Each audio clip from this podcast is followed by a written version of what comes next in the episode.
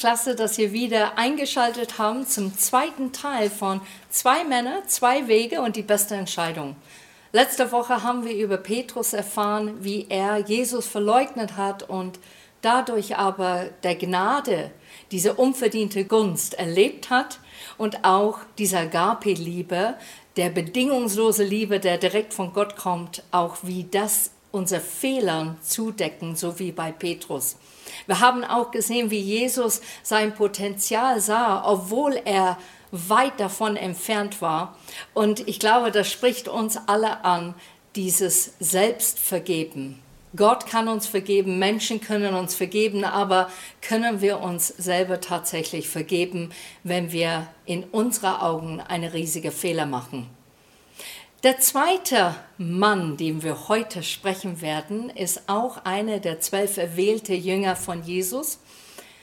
Und er heißt Judas, Judas von Iskariot. Und Iskariot ist, man behauptet, es ist ein kleines Dorf in der Nähe von Judäa. Und da soll Judas angeblich gewohnt haben. Wir wissen nicht viel über ihn. Wir wissen, dass sein Vater Simon heißt, weil in die Evangelien wird das so erzählt.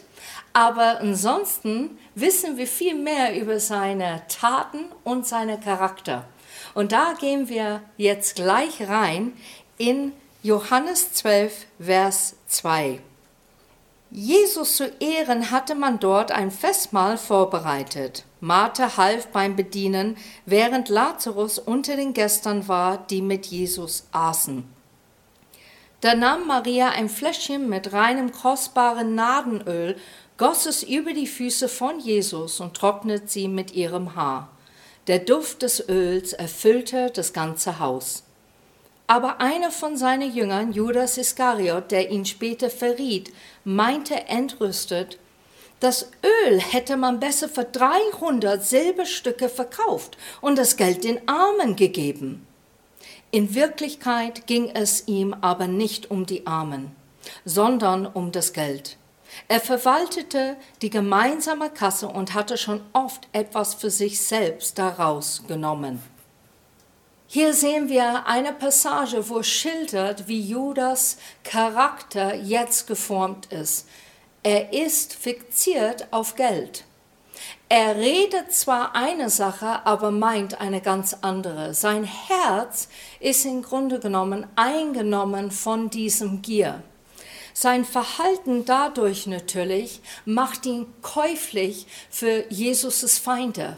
Aber nicht nur das, er betrügt die Jüngern, er betrügt Jesus und er betrügt auch die Armen. Und das natürlich sind Charakterien oder Eigenschaften, die ganz gefährlich sind, wenn wir die nicht lernen, offen und ehrlich darüber umzugehen und das wirklich in Gott zu verarbeiten. So, wir wissen, es hat einen wichtigen Platz in sein Leben. Wir wissen durch dieses Taten und diese Gedanken, das hat sich so geformt, es gab einen Ehrenplatz in sein Herz. Und in diesem Ehrenplatz war wirklich das Gier nach Geld.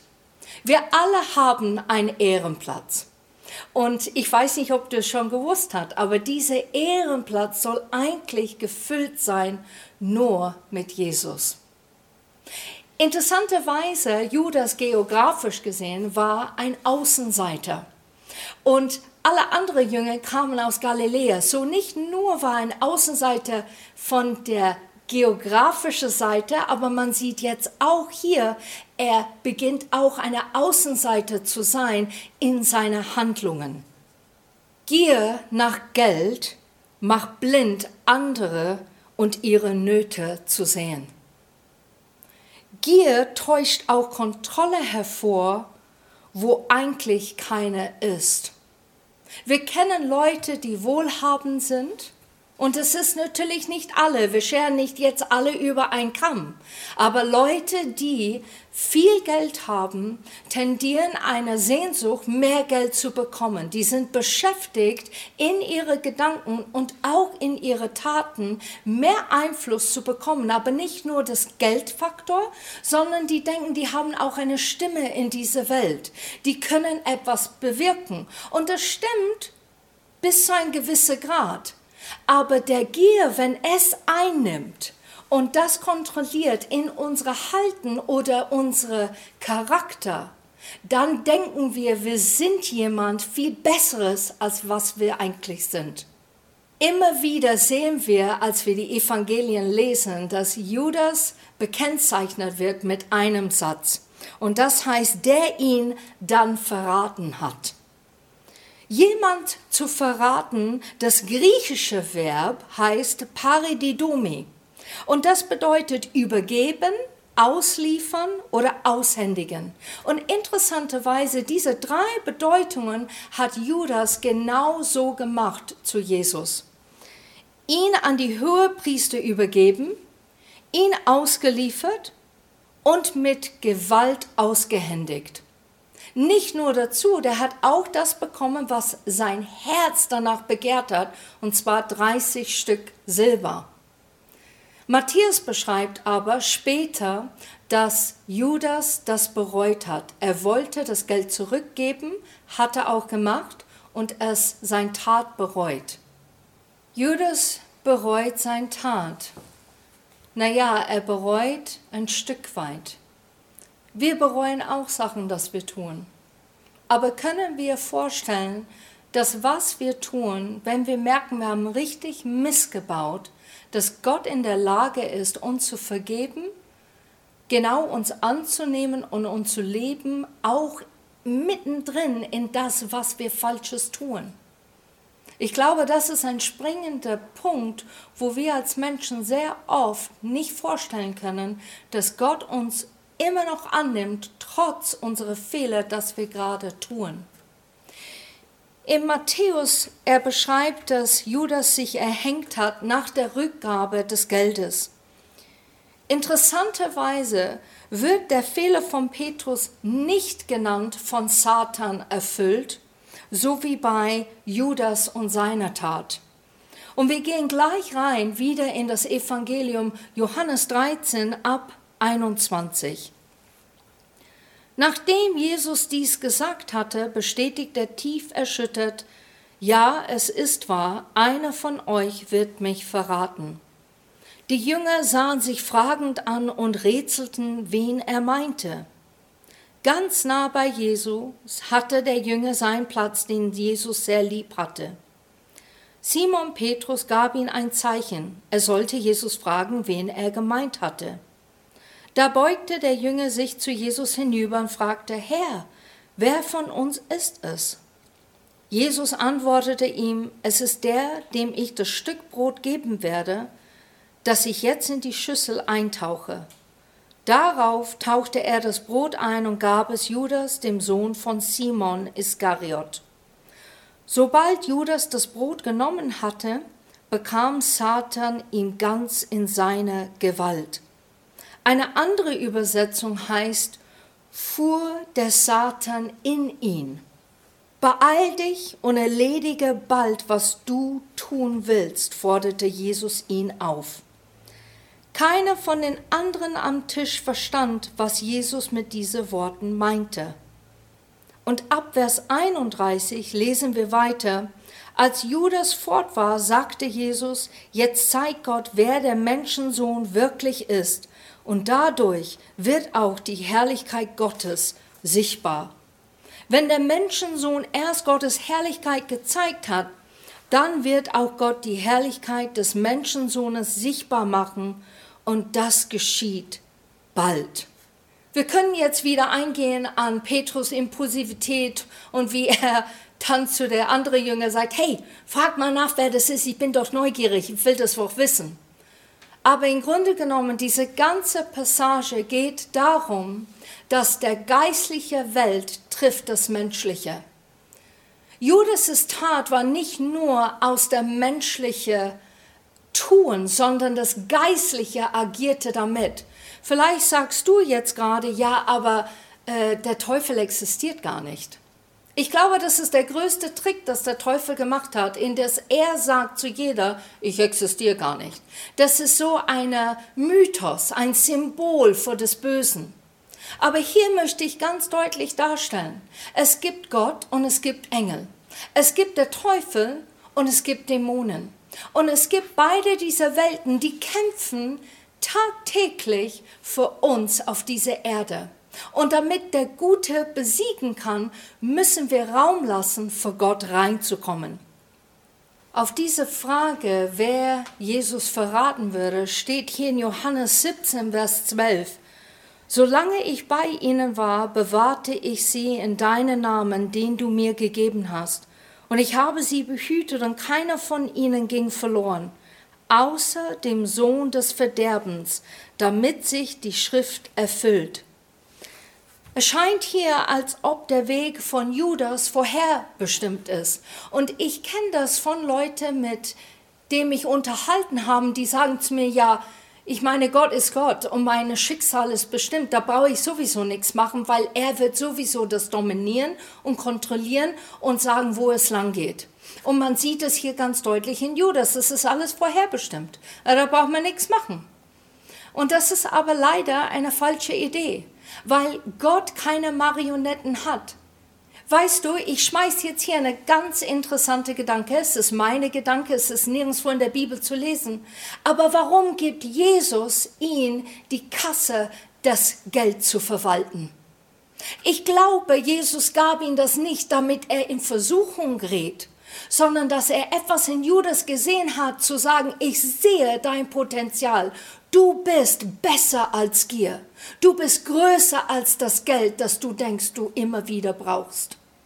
Und ich glaube, wir müssen zu diesem Punkt kommen in unser Leben und uns fragen, kann ich wirklich sagen, dass mein Herzenszustand Gott gegenüber so ist, dass ich ihm Raum gebe, hineinzusprechen und auch diese Ehrenplatz zu haben in mein Leben.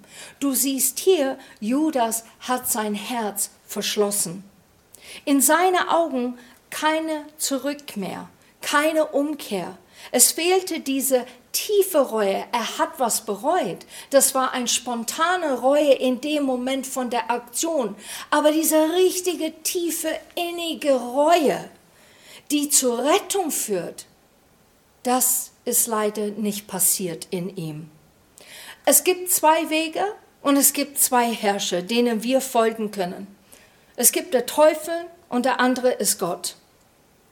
Judas gab den Teufel Raum in sein Leben, indem er sein Herz voller falscher Gedanken öffnete und diese falschen Gedanken falsche Taten folgen. Er schloss die Tür für Gottes Reden. Das ist so quasi, wir haben Türe in unsere Leben und wir können entscheiden, welche wir durchgehen und welche nicht. Und er hat quasi die Tür aufgemacht, wo der Teufel Platz, Raum gewonnen hat und ein Stimmrecht hatte in sein Leben. Und wisst ihr, wir alle haben diese Wahl. Gebe ich Gott Raum oder lasse ich eigentlich, dass der Teufel mich führt und mich lenkt und mich sogar verführt? So wird der Verräter Judas zum Kontrastfigur des Bekenners Petrus. Zwei Wege werden offenbart durch diese zwei Männer. Petrus entschied sich für den Weg der Versöhnung. Der Weg, wo man immer sich entwickelt und verändert. Der Weg, wo genügend Gnade und Agape-Liebe vorhanden ist, weiterzugehen und nicht aufzugeben. Und Judas? Ich glaube, wir sehen das hier ganz deutlich in der Fußwaschung. Ich kehre jetzt zurück zu Johannes 13 ab 10, wo er unrein genannt wird von Jesus selber, wo steht, auch ihr seid rein, aber nicht alle. Er wusste nämlich, wer ihn verraten würde, darum sagte er, ihr seid nicht alle rein. Und dann aber lesen wir ab Vers 12, wie Jesus die Füße wäscht von jeder einzelnen Jünger. Und ich glaube, da wollte Gott etwas ganz Großes demonstrieren. Er wollte Judas zeigen, du kannst jederzeit umkehren. Du gehörst dennoch zu mir. Vorher redet Jesus mit seinen Jüngern und sagt, er muss die Füße waschen von den Jüngern, damit die ein Teil von ihnen werde. Und deshalb versteht man das, dass er Judas Füße wäscht, zu sagen, du kannst immer noch ein Teil von mir sein, kehre um. Aber Judas entschließt ganz anders. Und ich denke, dieses Bild ist so gut für uns selber. Gott ist gerecht. Und auch wenn wir so verdorben sind, gibt er uns immer wieder eine Chance, zurückzukehren und seine Vergebung anzunehmen. Jetzt haben wir das, können wir wirklich der Vergebung Gottes annehmen und können wir uns selber vergeben. Warum entscheidet Judas das Ganze zu tun? Und ich glaube, als ich das las in der Bibel, hat es alles für mich gesagt. Und zwar steht es in Johannes 6, Vers 64. Aber einige von euch glauben mir trotzdem nicht. Jesus wusste nämlich von Anfang an, wer nicht an ihn glaubte und wer ihn später verraten wurde. Von Anfang an, Judas glaubte nicht an Jesus. Ist das nicht erstaunlich? Er wanderte mit Jesus, er ging mit den Jüngern, er hat die Wunder erlebt, was Jesus getan hat. Er hat gesehen am eigenen Leib diese Liebe und Barmherzigkeit. Er war nah dran. Ich kann Christen von, von so viele hören, boah, wenn ich in Jesus Zeit war, da hätte ich hundertprozentig an ihn geglaubt. Judas war mittendrin. Er war eine der Jünger und er glaubte nicht. Und deshalb, wenn wir nicht glauben, dann passiert so viele unschöne Sachen in unsere Herzen. Aus Gottes Sicht gibt es immer ein Zurück zu ihm, sogar nach dem Verrat, wie bei Petrus. Er hätte Judas vergeben, ihn versöhnt, genau wie bei Petrus. Aber Judas glaubte nicht. Jetzt kehren wir zurück zu diesem Wort Queriot aus der Hebräischen. Und es bedeutet nicht nur, dass es ein Dorf war, es bedeutet auch Begegnungen. Ich glaube, Jesus wollte eine andere Begegnung mit Judas haben, als was er hatte. Die haben eine Begegnung gehabt und der Begegnung war voller Verrat und Gier und letztendlich führte, dass Jesus starb am Kreuz.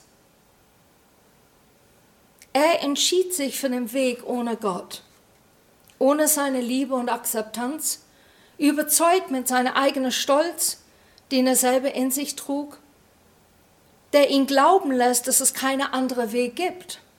Das ist, was Stolz macht. Wir sind manchmal verwirrt von das Wort Stolz, weil wir denken, Stolz schaut sich so aufmüpfig und so besserwisserisch. Aber Stolz kann auch sein, ich habe das im Griff. Ich schmerze, ich erdulde es und ich habe es im Griff, ist auch Stolz. Ich kann nicht mehr zurückgehen, ich bin zu weit jetzt ein falscher Weg gegangen, ist auch Stolz. Und leider führt es ihn in die Irre und auch in Verderben. Und ich möchte jetzt etwas sagen, der vielleicht jetzt wirklich zwickt. Am Sonntag kommen Leute rein im Gottesdienst und die verhalten sich manche wie Petrus und manche wie Judas. Na, äußerlich kann man das nicht sehen, weil die sitzen mit uns, die singen mit uns. Vielleicht sagen die auch ab und zu Amen oder Halleluja. Die stimmen mit dir ein, was du predigst. Ihr Verhalten schaut aus, als ob die richtig gläubig sind, als ob die Christen sind. Aber ich möchte sagen, wir selber können so oft Menschen täuschen indem dass wir Lächeln auf unser Gesicht tun und eigentlich innerlich zerbrechen wir vor Traurigkeit und sagen, nee, alles gut, alles läuft, alles prima, alles klasse. So können wir auch andere gegenüber täuschen. Aber wisst ihr was? Der springende Punkt ist, wir können Gott nie täuschen. Nie. Warum? Weil er dich geschaffen hat und weil er dein Herz kennt. Und jetzt kommt ein Satz und ich werde das definitiv wiederholen, weil ich finde es einfach so cool. Gott akzeptiert dich, wie du bist, aber er lässt dich nicht, wie du bist. Ich sage das nochmal. Gott akzeptiert dich, wie du bist, wo du gerade stehst, was du gerade tust, was für Blödsinn du vielleicht manchmal tust. Aber er lässt dich nicht, wie du bist. Er möchte so gerne, dass du mit ihm gehst. Er möchte, dass du echt einen Ehrenplatz Raum machst in dein Herz und sagst, hey, nur Gott kann da rein. Und er sehnt sich danach, mit dir Hand in Hand zu gehen und Stück weit dein Leben zu verändern. Bist du bereit dafür? Statt einfach da zu sitzen und sagen, okay, Gott sei Dank, ich habe es wieder gefaked. Diesen Sonntag unter Christen oder in der Welt, keine kennt meine wahre Gesicht. Oder bist du bereit, ehrlich zu sein vor Gott und sag, hey, ich komme, wie ich bin. Alles, was ich tue, ist vielleicht nicht in Ordnung, aber ich weiß, dass du ein Gott bist, der mich wirklich sieht und mir helfen möchte. Und jetzt gehen wir rein in Hebräerbrief Kapitel 12 Abvers 1. Da wir nun so viele Zeugen des Glaubens um uns haben, lasst uns alles ablegen, was uns in dem Wettkampf behindert, dem wir begonnen haben, auch die Sünde, die uns immer wieder fesseln will. Mit Ausdauer wollen wir auch noch das letzte Stück bis zum Ziel durchhalten. Dabei wollen wir nicht nach links oder rechts schauen, sondern allein auf Jesus.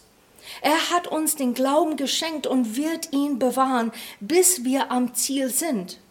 Weil große Freude auf ihn wartete, erduldete Jesus den Tod am Kreuz und trug die Schande, die damit verbunden war. Jetzt hat er als Sieger den Ehrenplatz an der rechten Seite Gottes eingenommen. Vergiss nicht, wie viel Hass und Aufwindung er von gottlosen Menschen ertragen musste, damit auch ihr in Zeiten der Verfolgung nicht den Mut verliert und aufgibt. Bis jetzt hat euch der Kampf gegen die Sünde noch nicht das Letzte abverlangt. Es ging noch nicht um Leben und Tod. Trotzdem werdet ihr schon mutlos. Ihr habt wohl vergessen, was Gott euch als seine Kinder gesagt mein Sohn, wenn der Herr dich zurückweist, dann sei nicht entrüstet, sondern nimm es an.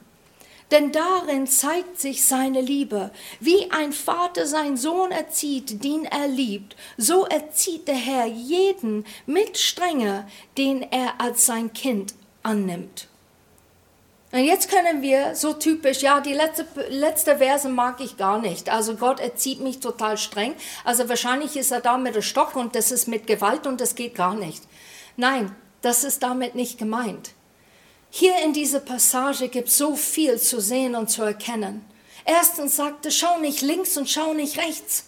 Guck nicht irgendwo anders, sondern immer wieder auf Jesus. Konzentriere auf ihn. Er hat alles gemacht am Kreuz für uns. Und deshalb dürfen wir auf ihn schauen, weil er uns so gut versteht. Aber nicht nur das.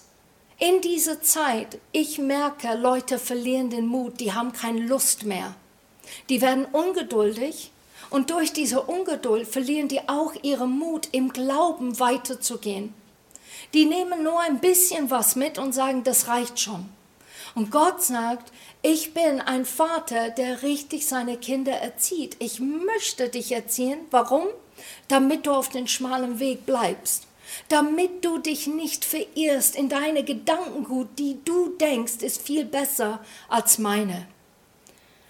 Damit wir Sünde nicht Raum geben in unsere Leben. Na, Sünde klingt so wie ein ganz krasses Wort. Sünde bedeutet getrennt sein von Gott. Und das ist ein krasses Tat. Wir können es nicht vorstellen hier auf dieser Erden, weil wir spüren immer noch Gottes Gnade und sogar seine Liebe. Aber stell dir das mal vor, in die Ewigkeit komplett getrennt von Gott zu sein, das ist unvorstellbar. Ohne Liebe, ohne bedingungslose Liebe, ohne unverdiente Gunst, diese Gnade ohne dass jemand die Potenzial in dir sieht, das du momentan nicht siehst, getrennt von diesen Dingen, komplett allein, das ist unvorstellbar und sehr schmerzhaft.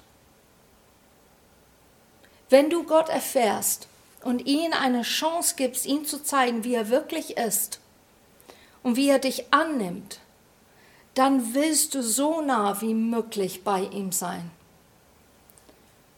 Ich möchte einfach, dass wir jetzt ein paar Dinge durch den Kopf gehen lassen, während ich das lese. Kann ich diese Vergebung annehmen von meiner himmlischen Papi? Bin ich richtig auf den richtigen schmalen Weg, der manchmal nicht so leicht ist, nicht so easy und wird auch viel verlangt von mir. Kann ich Ja zu Gott sagen, immer wieder neu? Bleibe ich dran und mache Entscheidungen täglich mit meinem Vater im Himmel im Kontakt zu bleiben, um mit ihm zu treffen. Meine größte Sehnsucht vor euch ist, dass wir wie Petrus Vergebung erleben und auch uns selber vergeben. Und nicht wie Judas etwas vortäuschen, etwas vorspielen und denken, wir spielen auch es Gott vor. Habt Mut diese Woche, eure Mutlosigkeit bei Gott abzugeben und sagen, hey, ich starte diese Woche neu. Ich kriege diese neue Energie richtig direkt von Gott und ich werde einfach nicht aufgeben. Ich wünsche euch echt eine super Woche.